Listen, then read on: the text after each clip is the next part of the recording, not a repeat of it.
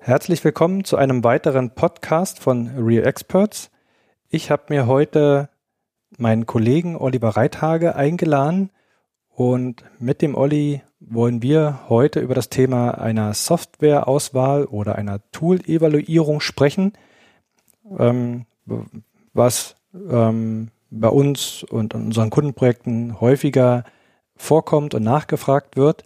Und wir wollen gemeinsam also der Olli und ich, auf ein paar Aspekte einer Tool-Evaluierung eingehen und euch einen Einblick geben, worauf zu achten ist, wie man vorgeht und ähm, ja, welche, welche Stolperfallen und Best Practices in dem Fall gibt. Herzlich willkommen, Olli. Ja, vielen Dank. Ich freue mich schon auf das Gespräch.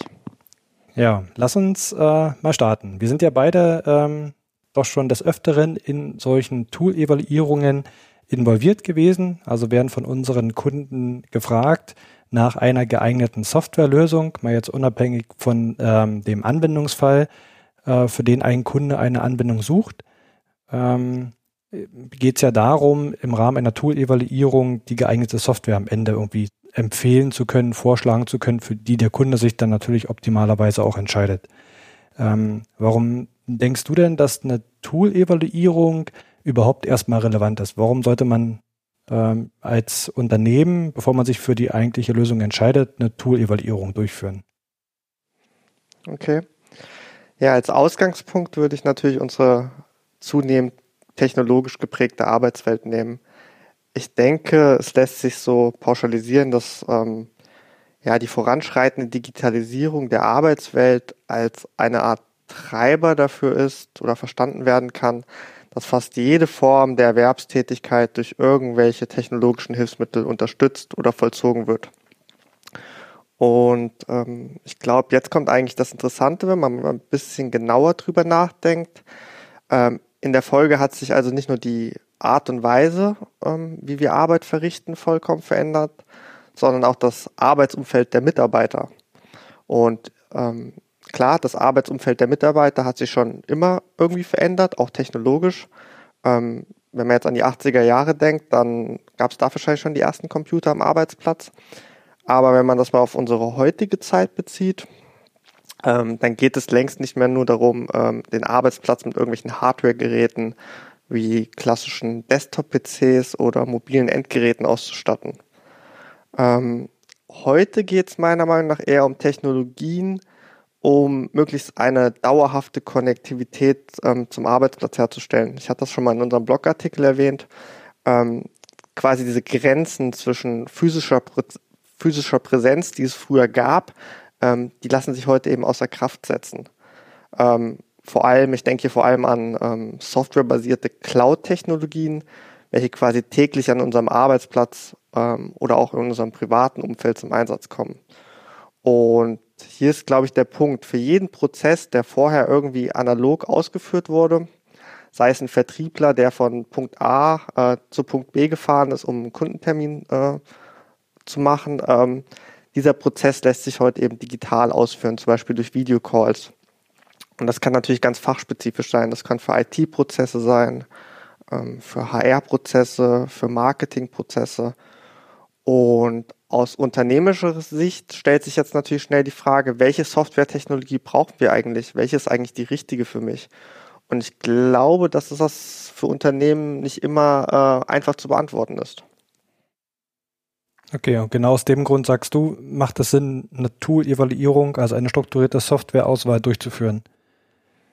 Genau, das bringt natürlich einige Vorteile. Also die Unternehmen versprechen sich ja von Digitalisierung immer irgendwas.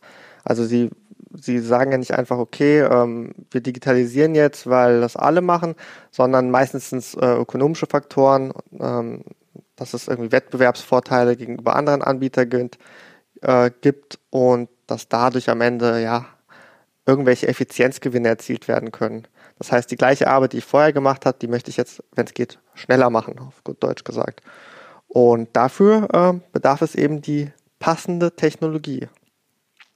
Okay, jetzt könnte ich ja ähm, aber auch als Unternehmen, ähm, wenn ich mich mehr oder weniger auf dem Markt ähm, auskenne oder auch umschaue, sagen, ich nehme einfach den Marktführer. Ich gucke in den Gartner Magic Quadrant oder bei Forrester in die Wave und sage, ich nehme den, der ganz oben steht, oben rechts meistens in diesen Grafiken. Und wenn ich den gewählt habe, dann habe ich ja den Marktführer oder den Leader in einem bestimmten Bereich und dann kann ich ja eigentlich nichts falsch machen. Also ich nehme einfach die Lösung, entscheide mich dafür und dann habe ich ähm, vermutlich das beste Tool am Markt eingekauft.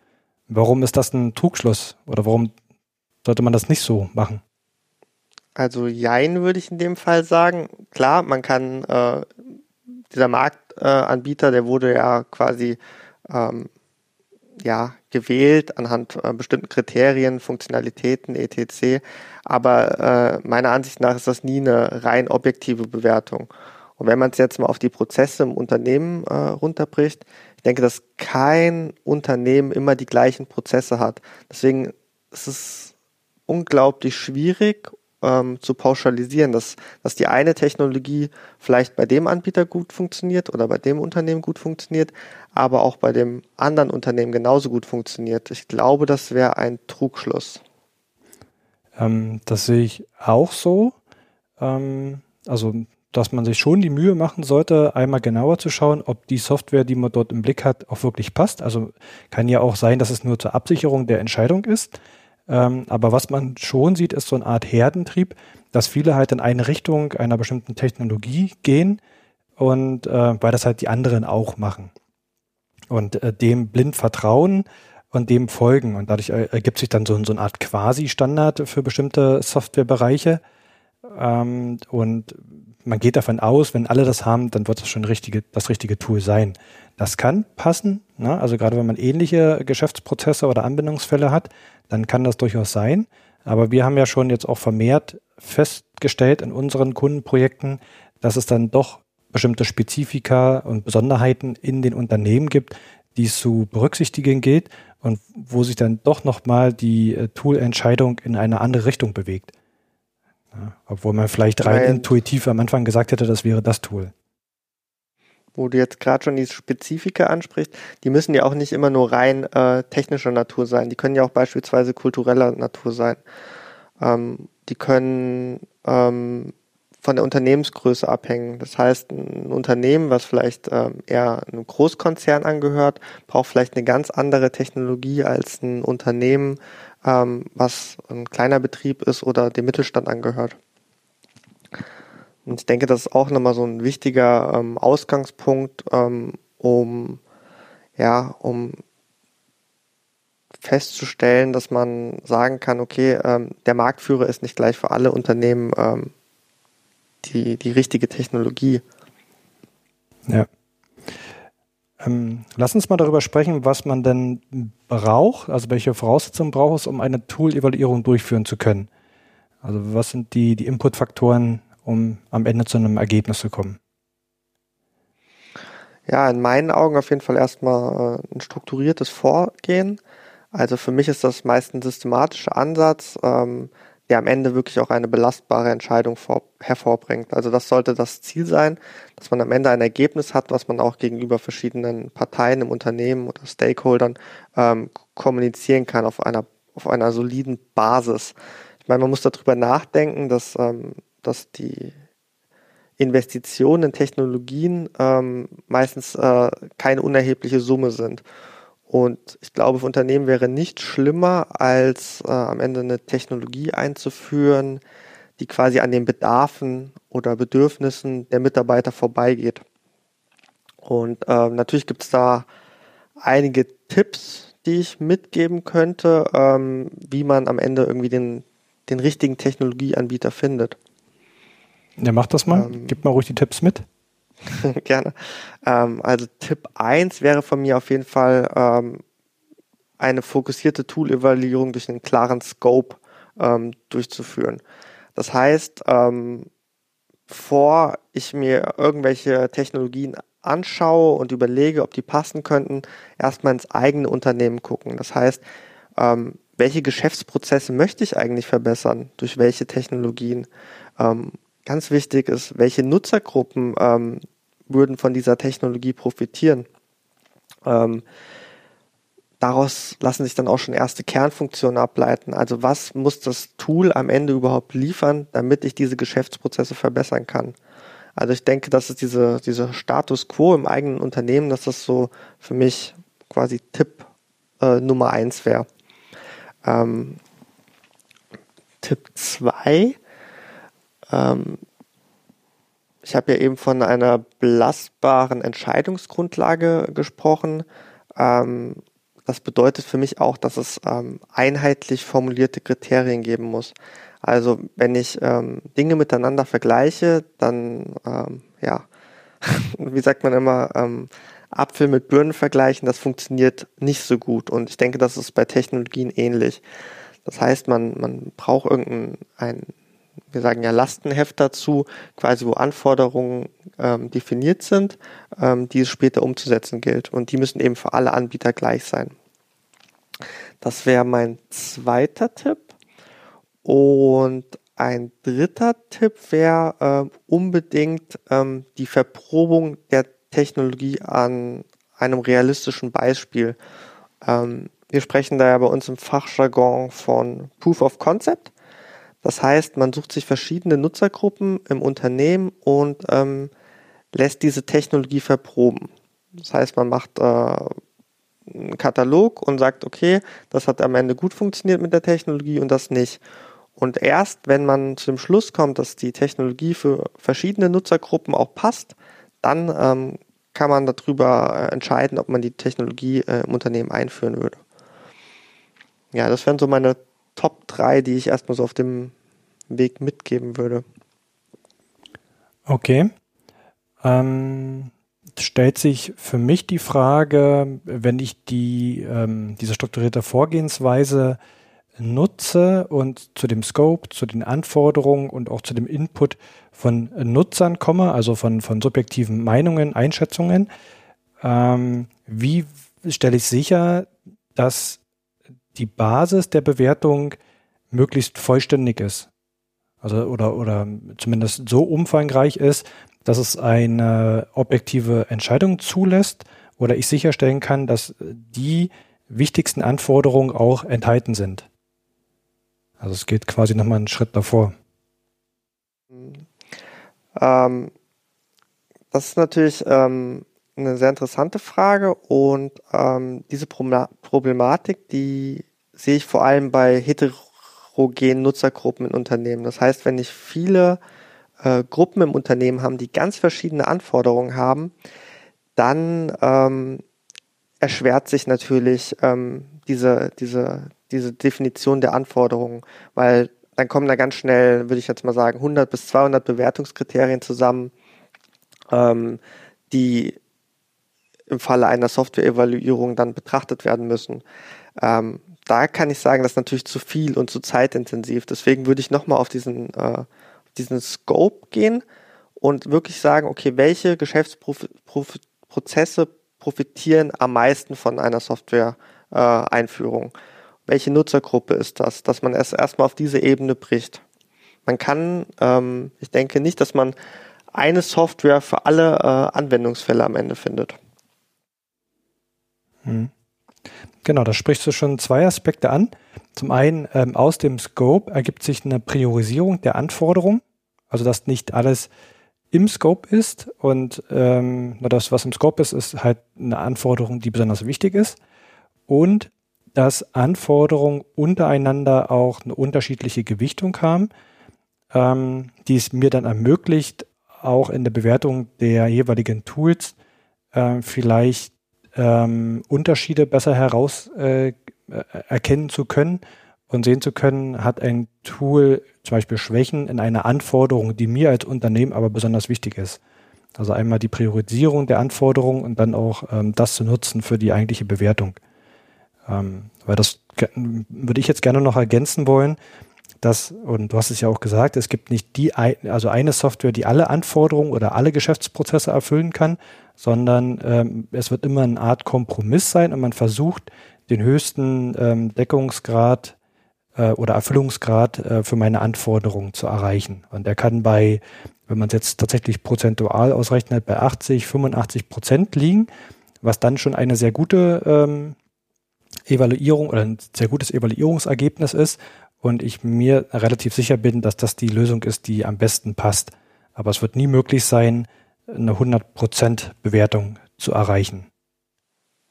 Genau, ja, das sehe ich ähnlich. Also es ist sehr wichtig, ähm, gerade, also wie gesagt, bei homogenen Gruppen äh, fällt das einfacher, aber bei heterogenen Nutzergruppen, dass man ähm, Schwerpunkte setzt. Also nicht jede Eigenschaft, nicht jede Anforderung äh, ist am Ende gleich wichtig. Mhm. Du hattest auch angesprochen, dass man Nutzergruppen involviert bei einer Auswahl. Ähm, wie viel Gewicht würdest du dem beimessen? Also die, die, ähm, das, das Verproben durch, durch Nutzergruppen?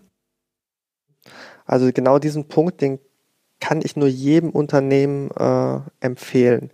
Ähm, man muss immer bedenken, dass es am Ende die Mitarbeiter sind, die mit den Technologien an, äh, arbeiten.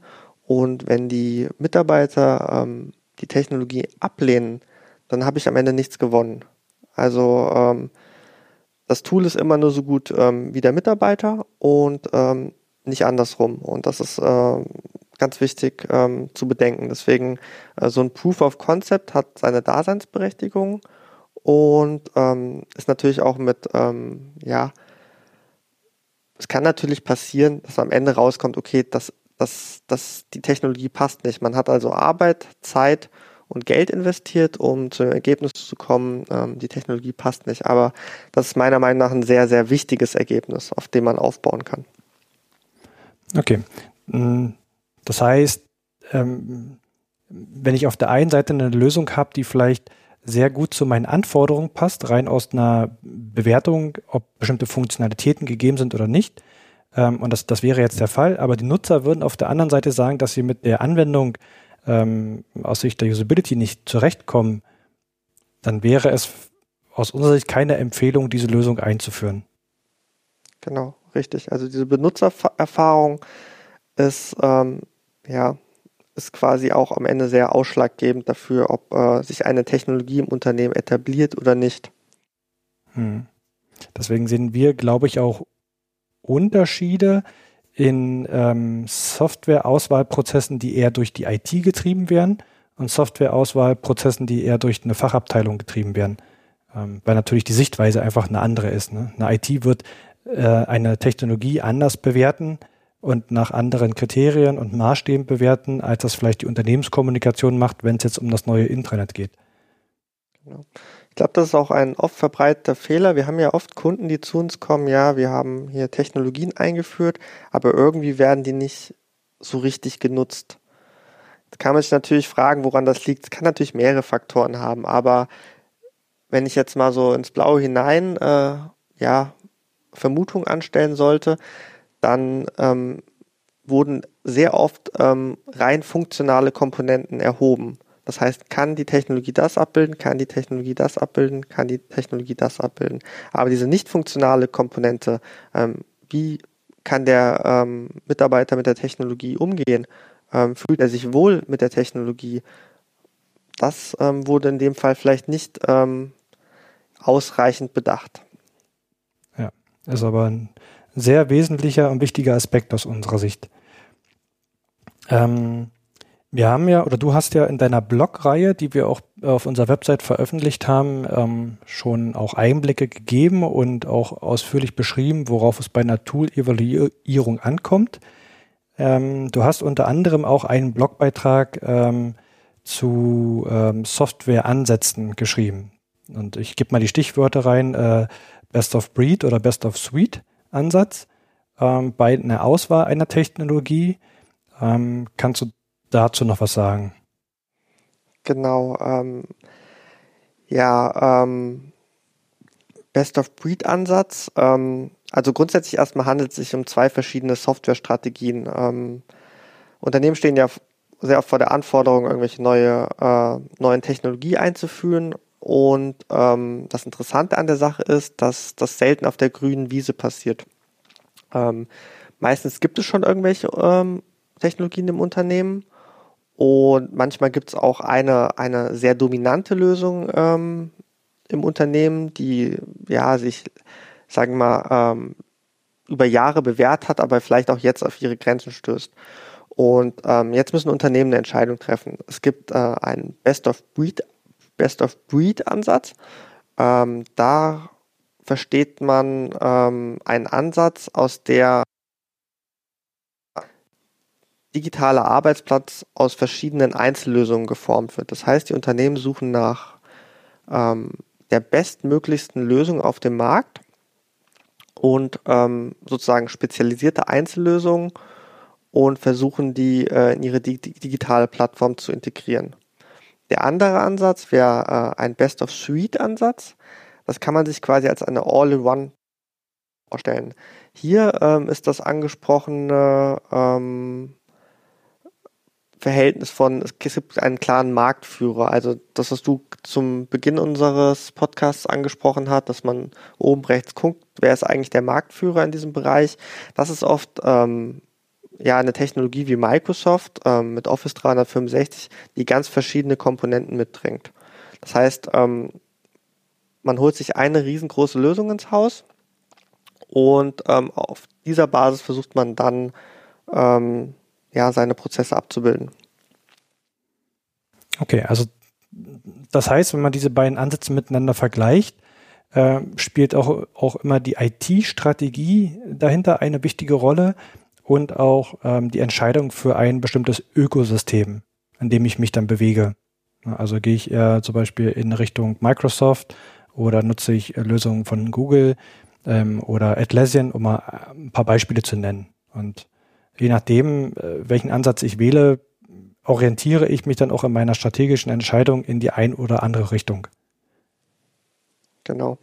Also bei dem Best-of-Breed-Ansatz ähm, kann man immer sagen, dass natürlich die, die Einführung einer Technologie schneller geschehen kann. Es gibt viele Einzellösungen für auch für kleinteilige Prozesse.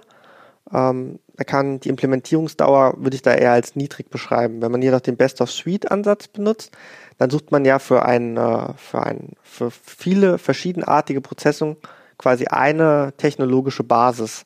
Ähm, da würde zum Beispiel die Implementierungsdauer ja länger dauern und ähm, es würde auch eine gewisse höhere Abhängigkeit äh, zu dem Anbieter entstehen. Also es gibt natürlich viele Vor- und Nachteile zwischen Best of Breed und äh, Best of Suite.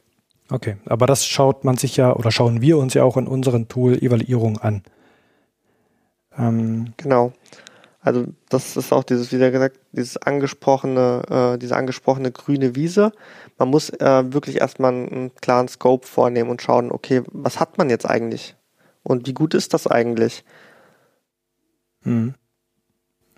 Okay. Ähm, lass uns mal davon ausgehen, wir haben jetzt unsere Tool-Evaluierung durchgeführt und wir kommen zu einem Ergebnis. Ähm, dieses Ergebnis ist ja dann am Ende eine Empfehlung aus unserer Sicht. Ähm, was haben denn uns die Erfahrungen in Unternehmen gezeigt, wie diese Unternehmen mit unseren Empfehlungen umgehen? Ähm, und welche Bedeutung haben Alternativen, die man auch mit der Empfehlung noch mitgibt? Na, wie du, wie du schon sagst, es ist, es ist eine Empfehlung, äh, eine aus meiner Sicht äh, sehr objektive Empfehlung, weil man als Außenstehender in ein Unternehmen kommt und wirklich sagen kann, okay, ähm, mich berührt das jetzt nicht gerade persönlich. Ähm, wenn jetzt jemand über Jahre die IT da ähm, vielleicht eine Technologie aufgebaut hat und jetzt merkt, mh, hm, das passt vielleicht so nicht, dann tun sich natürlich schwerer, also in meinem Verständnis, diese Technologie abzulösen, weil man verbindet was mit der Technologie. Und natürlich ist äh, dieser Ansatz, wenn ein Außenstehender kommt und eine Empfehlung ähm, abgibt auf einer äh, soliden Bewertungsgrundlage, wie wir es ja versuchen am Ende äh, abzugeben, dass es meiner Meinung nach sehr aussagekräftig ist und dass die ähm, Unternehmen damit eine sehr gute Basis haben, ähm, das weiter auszubauen. Hm. Nichtsdestotrotz haben wir ja schon erlebt, dass entgegen unserer Empfehlung eine andere Toolentscheidung getroffen worden ist.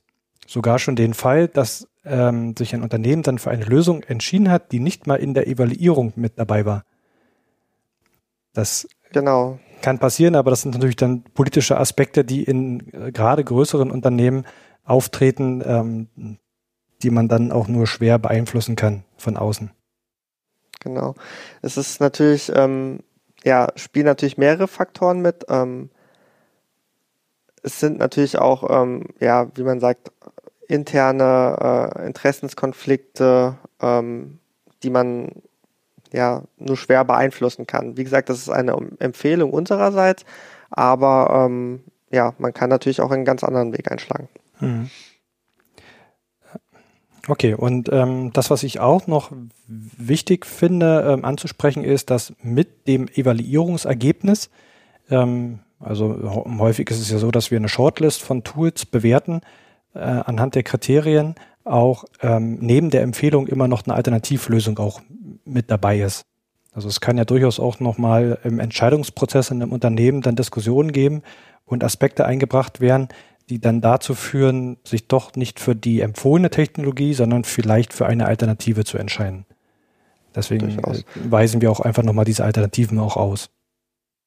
Genau, deswegen äh, eine, eine Software-Evaluierung, falls das jetzt noch nicht ganz rübergekommen ist, ähm, passiert nicht auf Grundlage einer einzigen Technologien. Also es wird der Markt sondiert, ähm, es wird anhand von Anforderungskriterien eine äh, eine Shortlist erstellt, wo man sagt, okay, das sind jetzt vielleicht vier, sechs Technologien, die in Frage kommen könnten und die schaut man sich genauer an und bewertet die am Ende. Und so hat man natürlich dann auch äh, am Ende eine Alternative zur Verfügung. Mhm. Okay. Ähm, vielleicht können wir nochmal ähm, die Punkte besprechen oder sammeln, ähm, die aus unserer Sicht für eine Evaluierung notwendig sind, beziehungsweise die man betrachten sollte. Also du hattest das gesagt, Geschäftsprozesse und ich übersetze es mal in Anwendungsfälle äh, mit den dahinterliegenden Anforderungen. Dann ein weiterer Bereich war die Nutzerakzeptanz, die man durch einen Proof of Concept herausfindet.